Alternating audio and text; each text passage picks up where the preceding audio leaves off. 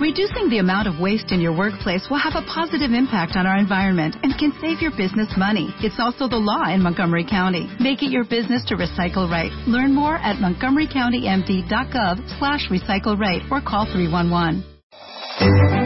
Disfruta de tus podcasts y radios favoritas en tu móvil. Descarga y escucha tus episodios cuando quieras, incluso sin conexión. Recibe notificaciones de tus suscripciones y mucho más descargando gratis la aplicación de iVoox. W Radio 96.9. Live. Escríbenos. Radio. Twitter. Facebook. Periscope. wradio.com.mx y martadebaile.com. 360. 360. Estamos donde estés. A ver, cuentavientes, el rockstar del amor Mario Guerra es in the house, pero les tenemos una pregunta muy importante. ¿Quién de ustedes trae una de esas malas rachas que sienten que no se está acabando nunca? Eh, que todo le sale mal en el amor, que le sale mal en la chamba, mal con sus cuates, mal con la familia. O sea, ¿quién está arruinando tu vida, Mario? Así ¿Quién es la persona que está arruinando nuestra vida? ¿Qué es lo que está por ahí? ¿Es algo misterioso? ¿Es algo kármico? Desde ¿Quién Mercurio tiene- retrógrado, de- Mar- ándale, Mario, híjole, ¿no? Mercurio retrógrado siempre. Hijo, ha- últimamente ha estado muy popular el pobre Mercurio, este, pensando que causa todas las calamidades de, de las personas. Y es verdad, en la vida no siempre nos salen las cosas como queremos.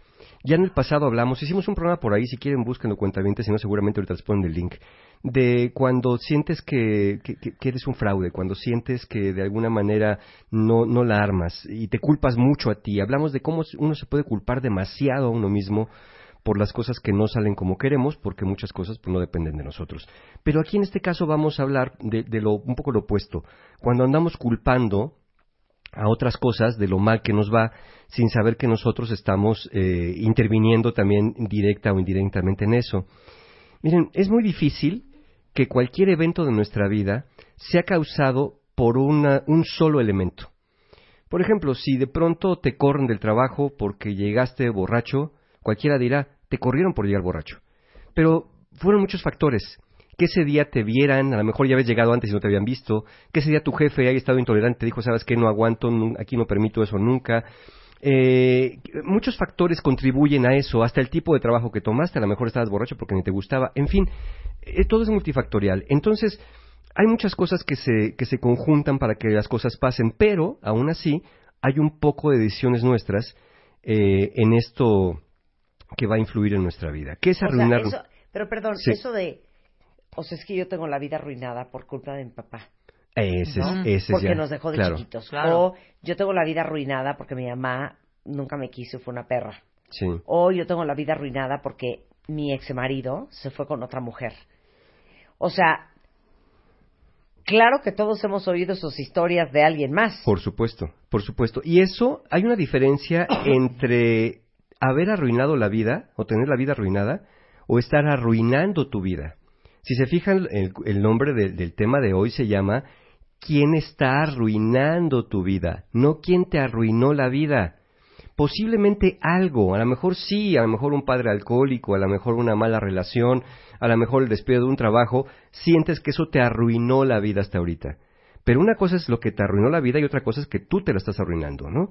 En el primer caso de arruinó la vida es un hecho consumado y que poco se puede hacer para cambiar. En el segundo caso, la ruina está en proceso y eso puede cambiar el rumbo si tomas decisiones diferentes. Así que o vamos a seguir ver avanzando si no haces nada. o seguir avanzando si no haces nada. Es un, un poco la clásica historia de, de- que hemos comentado muchas veces en el programa del santo labregón de 50 años que sigue diciendo, es que cuando yo era chiquito, mi papá me pegó, o sea, entiendo que es horrible que hayas sido abusado físicamente de chiquito por tu papá, pero es que ya pasaron 50 años. ¿Y qué has hecho con eso? Ya. Además, ¿Sí? ¿Qué has hecho durante... Si, si, si abusó de ti a los 5 y hoy tienes 50, ¿qué hiciste los últimos 45? Pensando que quítale 10 de, de- de- a tus 15. ¿Qué empezaste a hacer a tus 15 o a tus 20? ¿Qué has hecho los últimos 20 años con eso?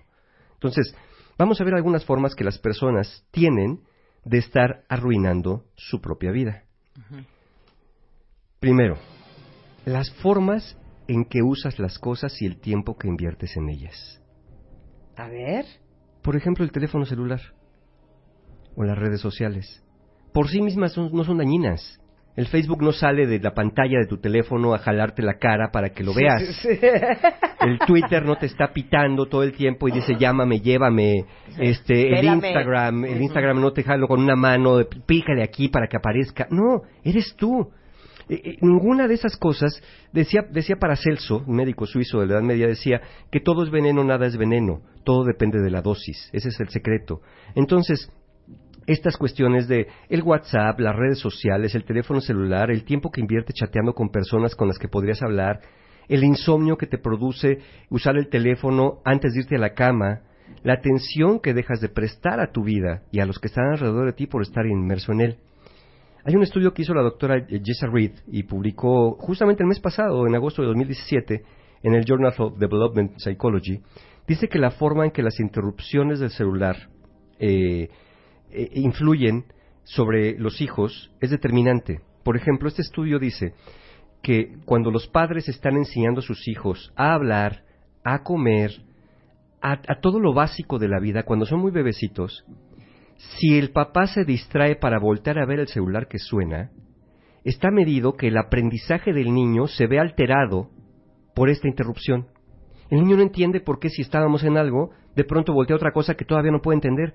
Pero eso afecta el aprendizaje de los niños también.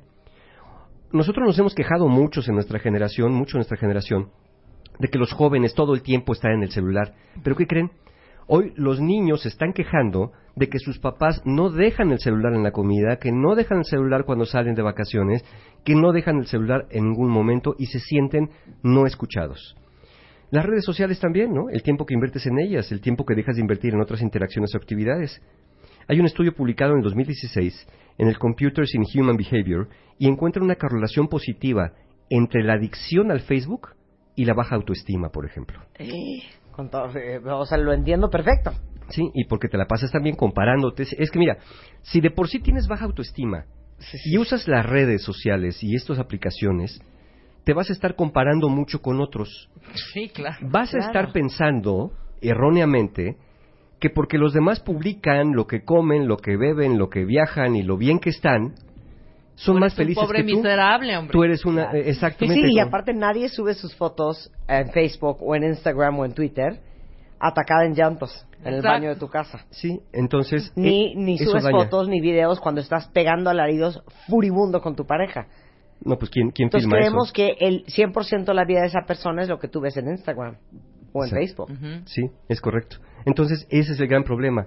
No es que no los usen. Yo sé que son parte de nuestros tiempos. Yo mismo los uso. Yo mismo ahorita que estoy hablando, estoy checando de pronto el Twitter para ver qué es lo que están diciendo y comentando. Pero una cosa es eso y otra cosa es que el resto del tiempo estemos hiperconectados cada vez a mayores redes sociales. Esa es una primera forma de estar arruinando la vida, sobre todo tus relaciones y tu sueño, ¿no? El, el- el usar el celular antes de dormir sabemos que causa problemas para muchos del sueño, trastornos del sueño, a otros no, pero si lo está causando, qué mejor que duermas bien en lugar de estar checando, ¿no? O sea, bottom line, la tecnología nos está arruinando la vida. si no la usamos adecuadamente.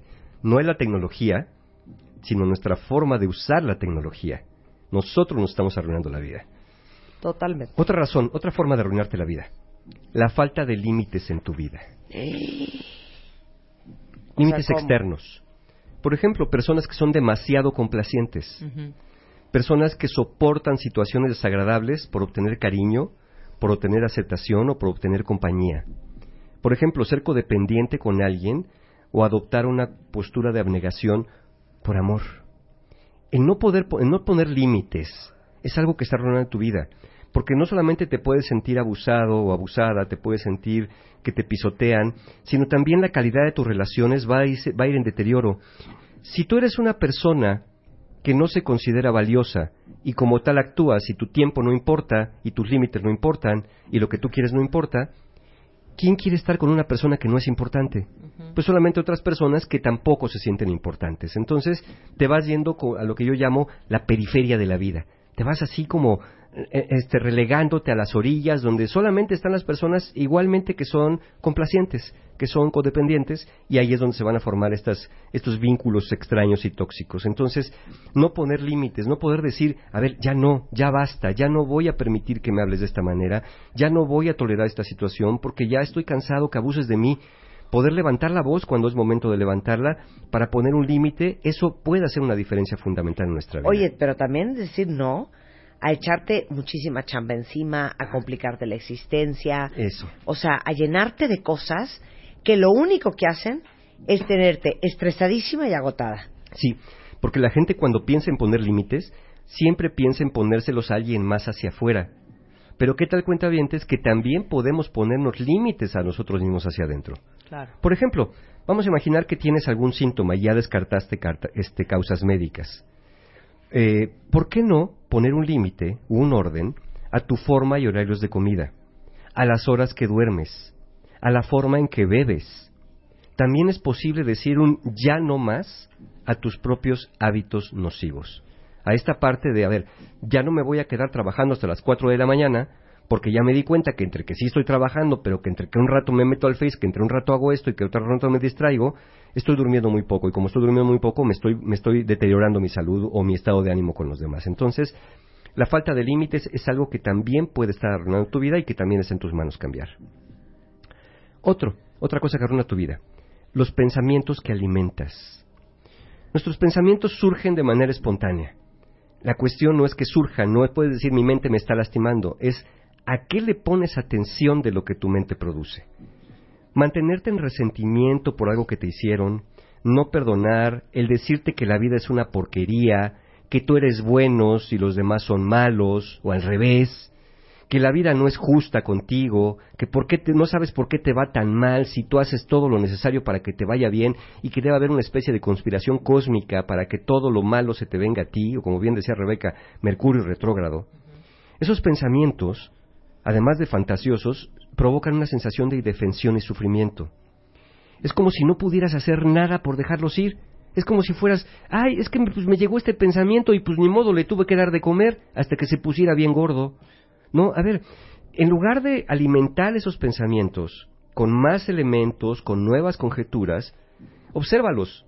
Sí, yo también he tenido momentos en que digo, híjole, todo está del nabo, nada me sale bien, esto es una porquería, me quiero ir a sembrar remolacha. Pero ya que veo ese pensamiento, lo dejo ir porque digo, pues no, ni sé sembrar remolacha y lo que sé hacer es esto que hago, entonces creo que puedo tener un mal día, bajar un poquito la cortina y al otro día empezar otra vez eh, con, un inicio diferente. Entonces, estos pensamientos que alimentas también pueden arruinar tu vida y también está en tus manos alimentarlos o no. ¿Y los de blanco y negro? Ese es otra, eh, otro estilo. El estilo de pensamiento blanco o negro es algo que definitivamente está arruinando tu vida. Este estilo de pensamiento te hace poner todo en dos cajas. Siempre vas por pares en la vida con dos cajas. De un lado pones lo bueno, del otro lado pones lo malo. De un lado pones lo injusto, de otro lado pones lo justo. De un lado pones lo bonito, del otro lado pones lo feo. Para ti no hay puntos medios.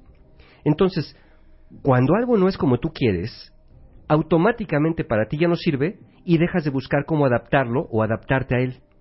Por eso vas abandonando amigos, por eso vas abandonando relaciones, por eso vas abandonando trabajos.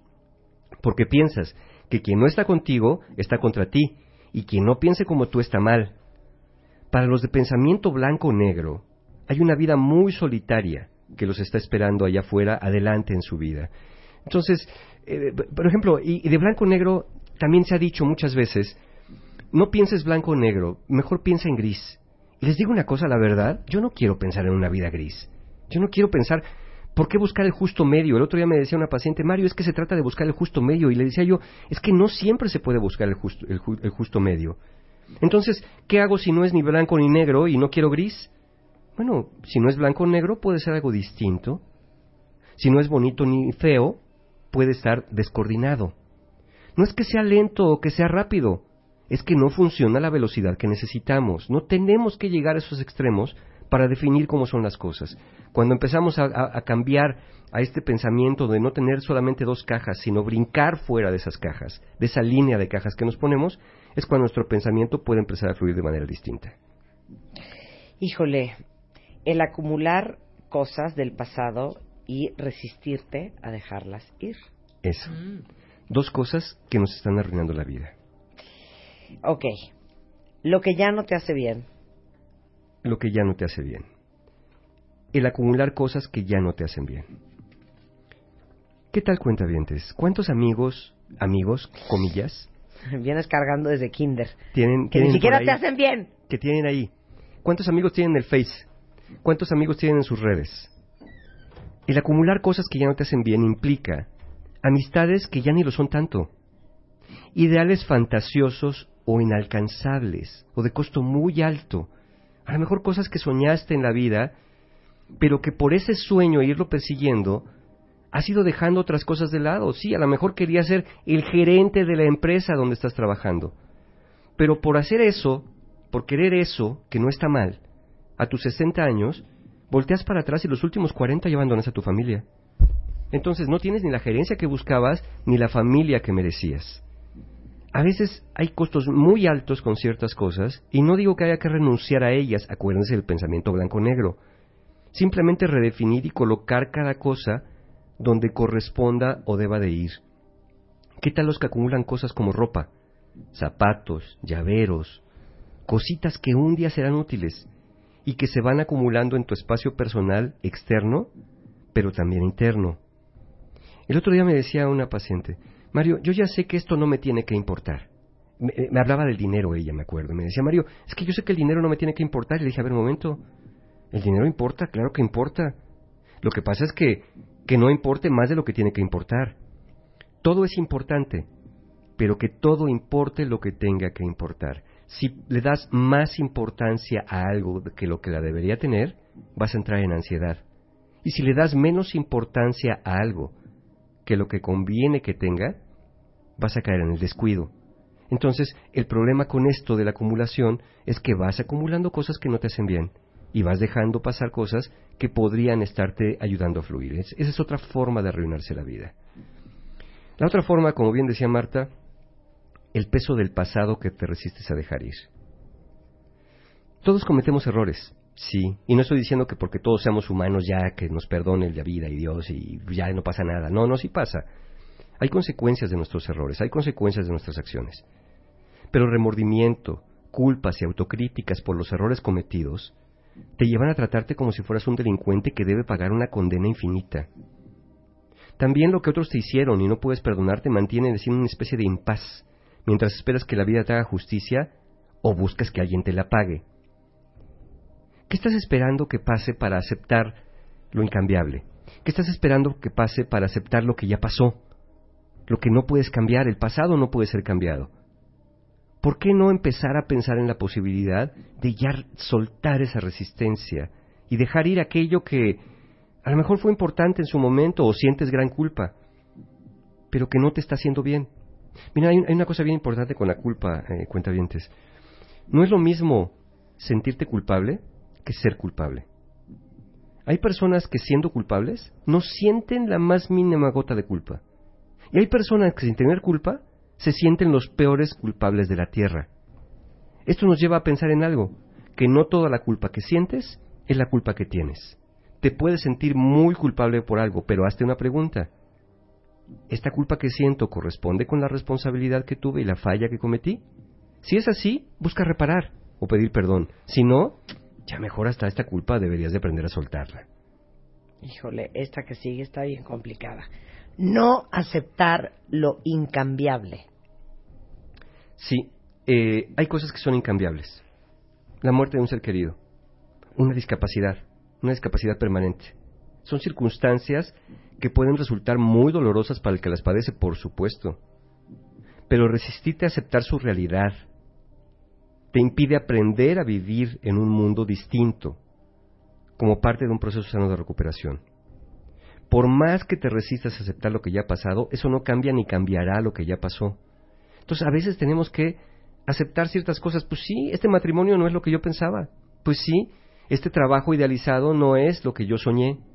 Pues sí, sí, sí, mi, mi hijo murió, mi, mi, madre murió. Sí, y es algo que me duele. Y me gustaría que hubiera sido eterno, que hubiera sido inmortal, por supuesto que lo hubiera deseado, aún sin saber las consecuencias de eso. Pero me gustaría que hubiera sido inmortal. pero ya no está. Ya no está y, y- y tengo que aceptar que, que eso es una realidad y que a partir de esa realidad, a partir de esa muerte, mi vida sigue.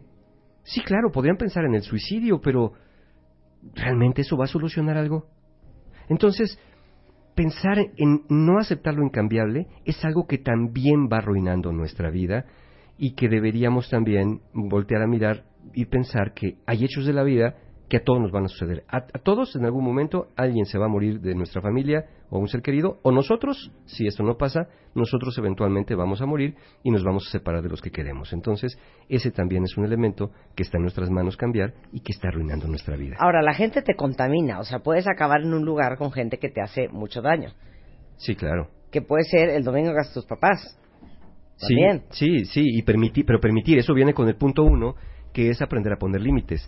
Puedes ir a que te contaminen, pero también puedes decir, a ver, no acepto esta contaminación. Claro. Regresando del corte de eso vamos a hablar con Mario Guerra. Estamos de regreso en W Radio, estamos platicando con Mario Guerra de cómo pueden ustedes saber quién te está arruinando. Yo creo que eso es como futuro pospretérito. Este, ¿quién te está arruinando tu vida?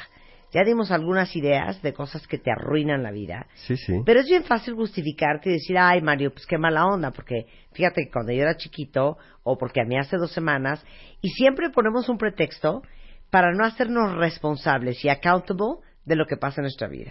Sí, y mira, y es, y es bien común, eh, incluso cuando nos ponen este dedo en la llaga de estas cosas que, que, que estamos haciendo para arruinar la vida, poder decir, bueno, ¿y estos que estos que me vienen aquí a me decir, a moralizar? Yo vivo como vivo mi vida, ni que tuvieran sus vidas tan perfectas.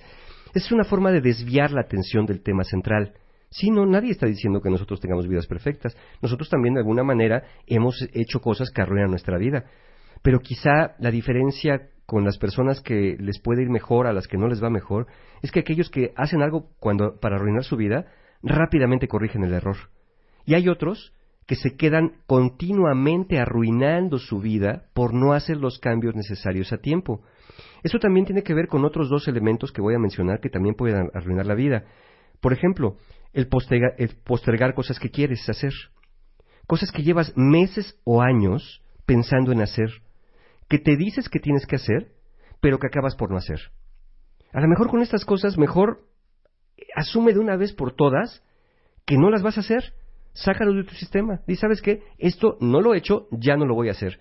Pero si dices, no, no, no, es que sí lo quiero hacer, pues entonces hazlo. O hazlo o ya no lo hagas. Pero defínete. Esta incertidumbre de... Y deja de quejarte. Lo tengo que hacer y deja de quejarte. Sí. Y De, de- de- lo tengo que hacer, pero no lo hago porque entonces lo tenía que haber hecho, pero ya se me pasó el tiempo, pero ahora sí el año que entra va a ser el bueno. Y llevas 10 años así, pues ya mejor asume, ¿sabes qué? No me voy a titular. Ya, tengo la chamba que tengo, no me van a mejorar el sueldo con el título, ya no lo voy a titular. O sabes qué, si es bien importante, este año saco mi título, pero como acomodé lugar, tomo una decisión o tomo otra decisión en lugar de seguir, seguir alimentando la incertidumbre. Y otro, finalmente, que también es otra forma de arruinarse la vida, es esperar que otros te presionen para hacer las cosas. Y este es bien común. Culpar a tu pareja, por ejemplo, culpar a tu hermano, culpar a tu madre, culpar a tu hijo. ¿De qué? De que por su culpa rompiste la dieta. ¿Cómo es posible que hayas traído conchas cuando Sí, sí. sepas que no puedo comer pan? Claro. A ver, el que tú no puedas comer pan porque no te pegue la gana no quiere decir que los demás nos vamos a primar de un cafecito con, con, con concha. Y tampoco te metieron el pan con un embudo. Y la concha no te está hablando, porque me acuerdo que me decía, me decía una paciente, Mario, es que mi hermana es una inconsciente, está viendo que estoy a dieta y llega con la bolsota de pan en la noche. Le dije, decía yo, ¿y? ¿Cómo que y? El pan me dice, cómeme.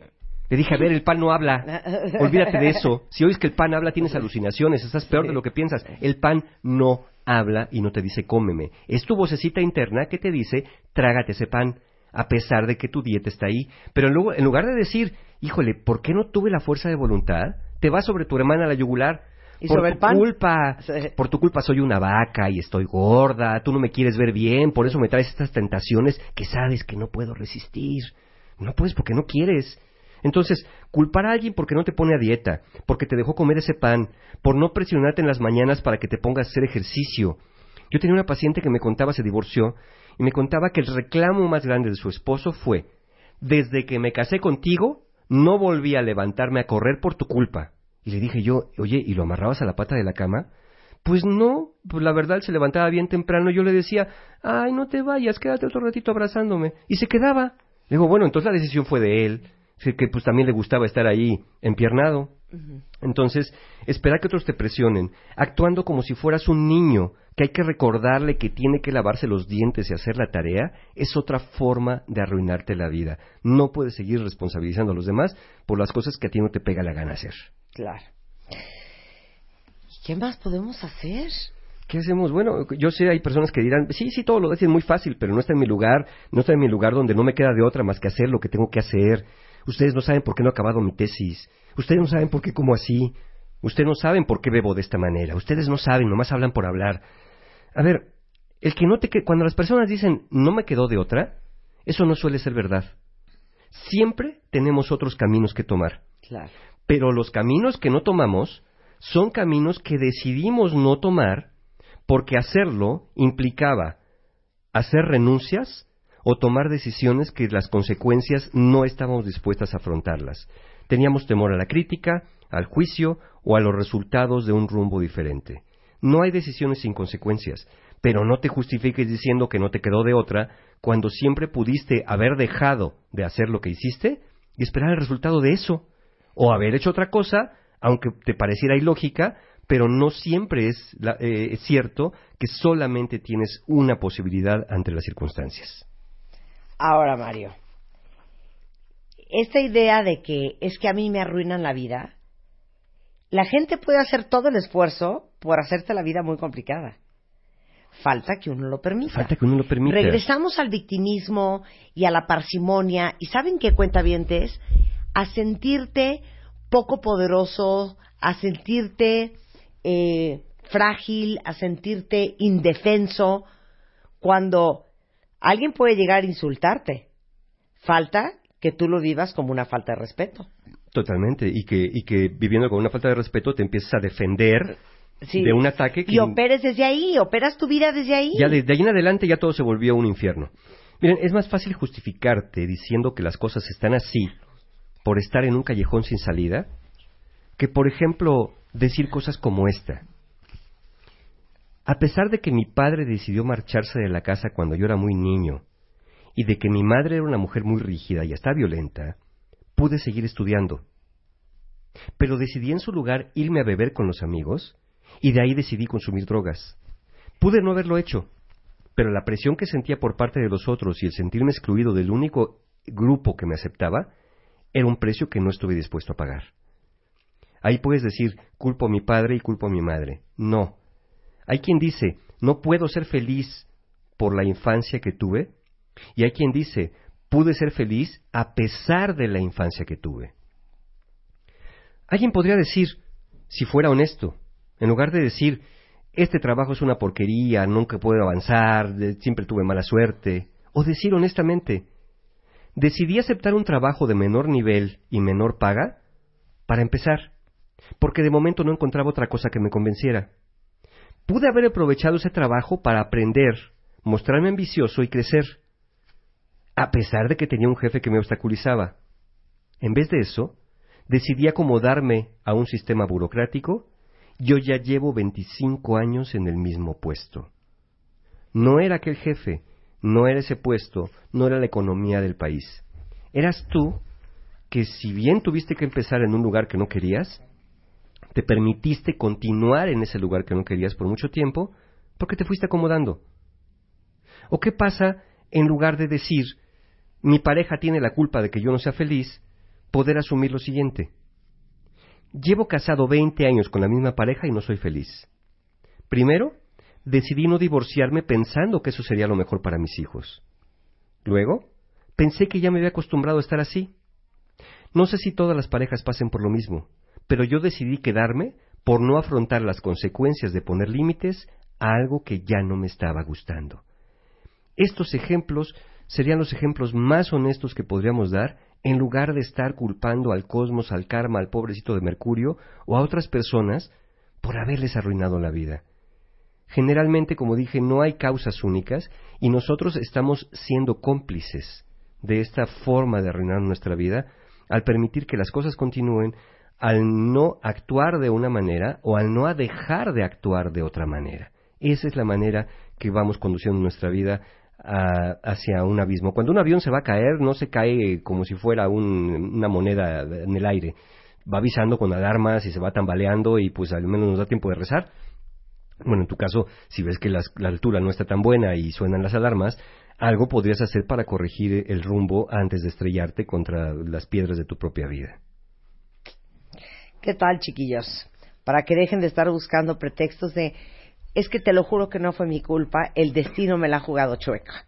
Sí, sí. Yo todo lo hago bien. Y luego, y luego el reclamo. ¿eh? Aparte, perdón, ya sé Sí, que estoy muy clavada en los temas de Cábala. Saludos, Ariel Gurunwal. Pero, según la Cábala, nadie te hace nada.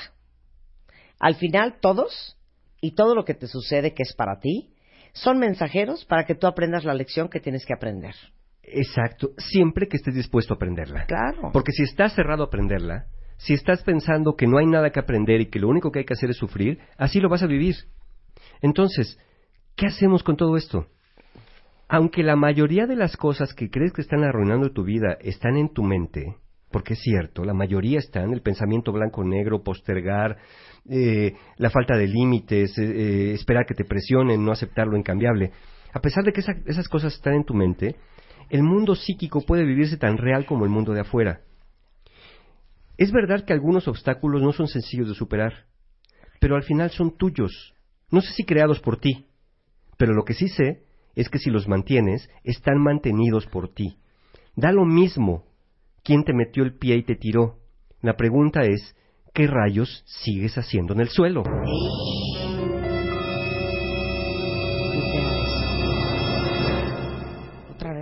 Es que mm, da, lo mismo quién te metió el pie y te tiró. La pregunta es qué rayos sigues haciendo en el suelo. ¿Por qué no te levantas? Y no te levantas para vengarte, te levantas para aprender que a lo mejor confiar en todos, o a lo mejor confiaste demasiado, o simplemente fue una persona que te pudo haber engañado y lo permitiste de alguna manera. Entonces, eh, esos obstáculos sí son mantenidos por ti. ¿Qué podemos hacer? Hazte responsable de tu propia vida. Hazte responsable de tus decisiones. Hazte responsable de las consecuencias. Esto es parte de una vida adulta. Cualquier otra cosa, culpar a los de afuera, al cosmos, tener pensamiento mágico que hay una suerte predestinada para ti, nos habla de un pensamiento inmaduro o un pensamiento primitivo, donde las emociones como el miedo, la envidia o el resentimiento dominan tu vida, porque tampoco a eso le pones límites. Yo estoy de acuerdo que haya que expresar las emociones que se sienten, pero lo que no sé si ayude tanto es abandonarnos a las emociones, como si no pudiéramos nosotros meter las manos y tener ningún control sobre ellas. Las personas que dicen, pues es que me hiciste enojar, ¿qué querías que hiciera? ¿No? Pues es que con lo que me dijiste, ¿cómo, quisi- cómo quieres que me ponga?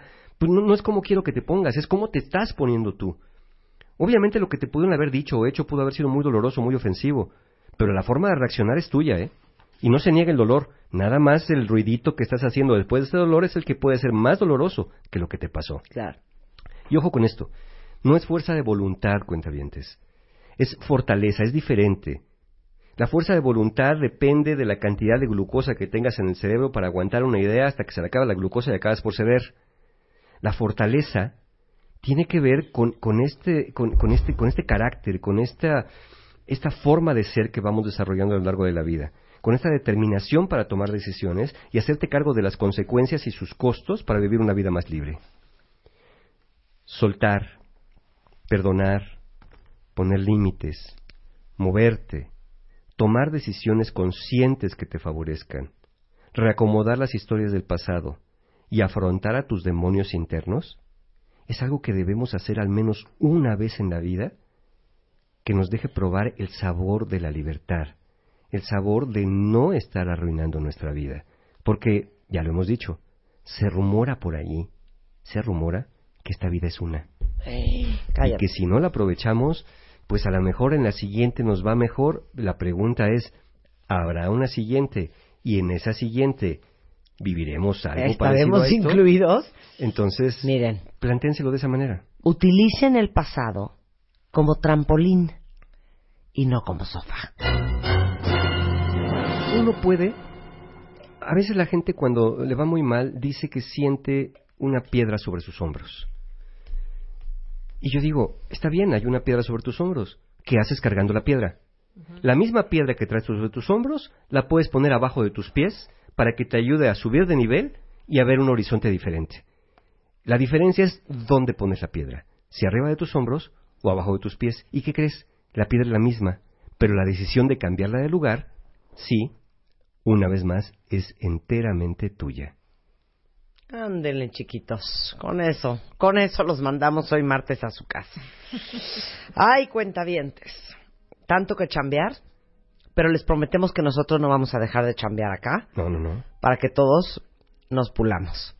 Hay curso con Mario Guerra Claro ahora sí. en septiembre. Sí, por supuesto, tenemos talleres, tenemos talleres, tenemos ya los últimos lugares para el taller Fortaleciendo tu Autoestima, que es el, ya el domingo 8 de octubre. Es un taller para trabajar precisamente con, con esta imagen que tenemos de nosotros mismos, con estas creencias que tenemos de nosotros mismos, que generalmente o están muy para arriba o están muy para abajo. Tener una autoestima buena no es tener la autoestima inflada, ni es tenerla más abajo de lo que debe ser. Eso es lo que vamos a aprender y otras cosas en este taller de autoestima 8 de octubre. También tenemos los últimos lugares para el viaje del héroe, que es el domingo 15 de octubre.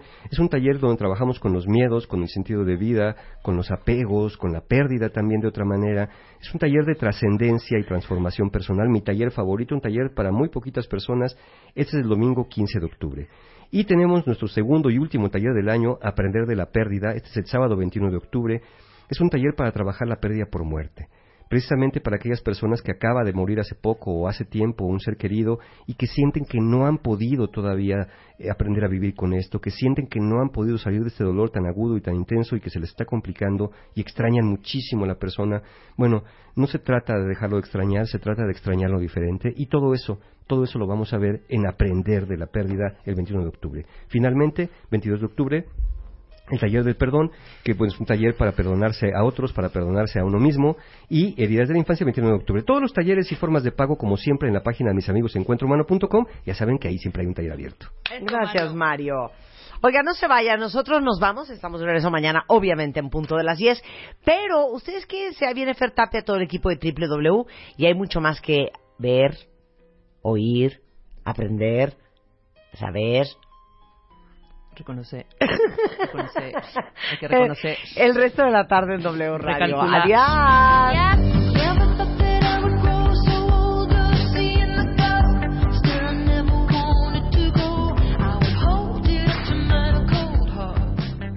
Marta de Baile, ahora en Spotify. Salud, amor, neurociencia, inspiración, los especialistas, los playlists, los matamestas y los mejores temas. Marta de Baile llega a Spotify. Dale play.